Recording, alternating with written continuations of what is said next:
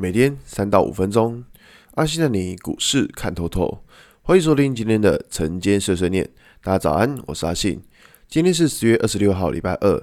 先来为大家整理一下昨天的美国股市。道琼指数上涨六十四点，涨幅零点一八个百分点。Next Day 上涨一百三十六点，涨幅零点九个百分点。S M P 五百指数上涨二点三八点，涨幅零点五三个百分点。费城半导体指数上涨二十二点，涨幅零点六六个百分点。可以看到，昨天美股四大指数都是上涨的，还不错，可以继续涨都是个好事情。那上涨的原因主要在于，呃，有两个这两件事情的，就是说，叶伦他提到，就是说，就是以以现在的通膨来说，就是啊，通膨并未失控。美国财政部长耶伦他讲的通膨并未失控，不知道大家还记不记得在昨天鲍威尔提到什么？他说啊，就是说，呃，在现在整个通膨是有一点超乎预期，但今天耶伦他直接出来说，通膨并并没有失控。如果说以呃到了二零二二年，也应该还是会维持个高水准，但如果到了二零二二年的中下旬，也就是下半年，就会有所改善。所以说，耶伦的想法认为。目前的通膨就只是一个呃暂时性的这么高而已。那当然，这个他就有点跟就是联准会主席鲍威尔这边唱双簧了。鲍威尔呃在昨天有讲到，就是说关于就是通膨这个东西比原本联准会预期还要高。那今天叶伦又出来讲，就说哎那个通膨没有失控怎么样之类。那反正市场就在这两个就是一个 一个是。联准会主席，一个是财政部长，两个唱双簧的情况之下，当然在昨天，诶，大家市场听到通膨没有这么可怕，那当然科技股的部分反弹就比较高。那昨天科技股反弹呢，主要还是在于像 Tesla，Tesla 上涨十二个 percent，哇，真的蛮多的。原因是在于说啊，有一间那个美国租车巨擘，它叫赫兹。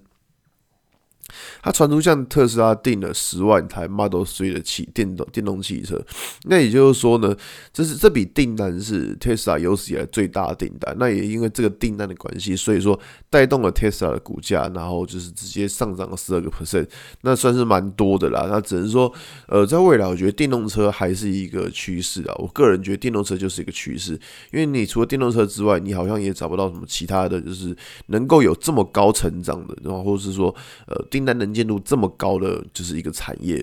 那么回到台股来看，在昨天的台股，呃，就是一般般，没什么特别的。那当然，昨天情况可以看到，就是说，呃，像之前就是很平、很很很整齐的车用，今天就。昨天就没有这么整齐了，昨天就是比较像是电池的部分，那其他的电汽车零组件其实就还好。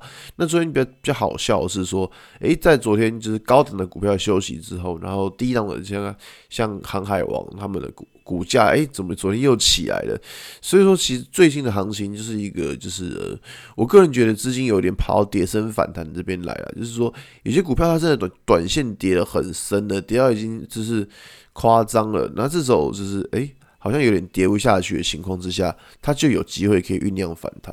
那所以说，昨天以航运股来说，算是有止跌的概念，就是有初步止跌的概念。当然，它不能再创新低，我觉得这是必要。就是你在创新低，那当然就是不好。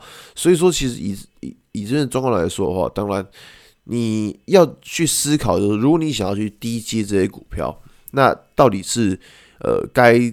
设定的停损点是哪里？你不可能说啊，我一路低接接到股票下是不可能嘛？就你一定是要想说啊，我现在低接这种股票，那我的停损要设哪里？我觉得是比较重要了。就以现在盘面来说的话，对，就资金可能就在高档、高位接或低位接股票在流来流去。但我觉得说选股其实真的是蛮难的，最近选股真的蛮难的，因为。可以发现很多股票它涨上去之后，其实整个均线开口都有点大，所以说其实，在这种情况之下，我觉得说要追价，那当然就是先三思一点，我觉得会比较好一点，好吧？那今天节目就到这边，如果你喜欢今天内容，记得按下追踪关注我。如果想知道更多更详尽的分析，在我的专案给通勤族的标股报告书里面有更多股市洞察分享给大家哦。阿信晨间碎碎念，我们明天见，拜拜。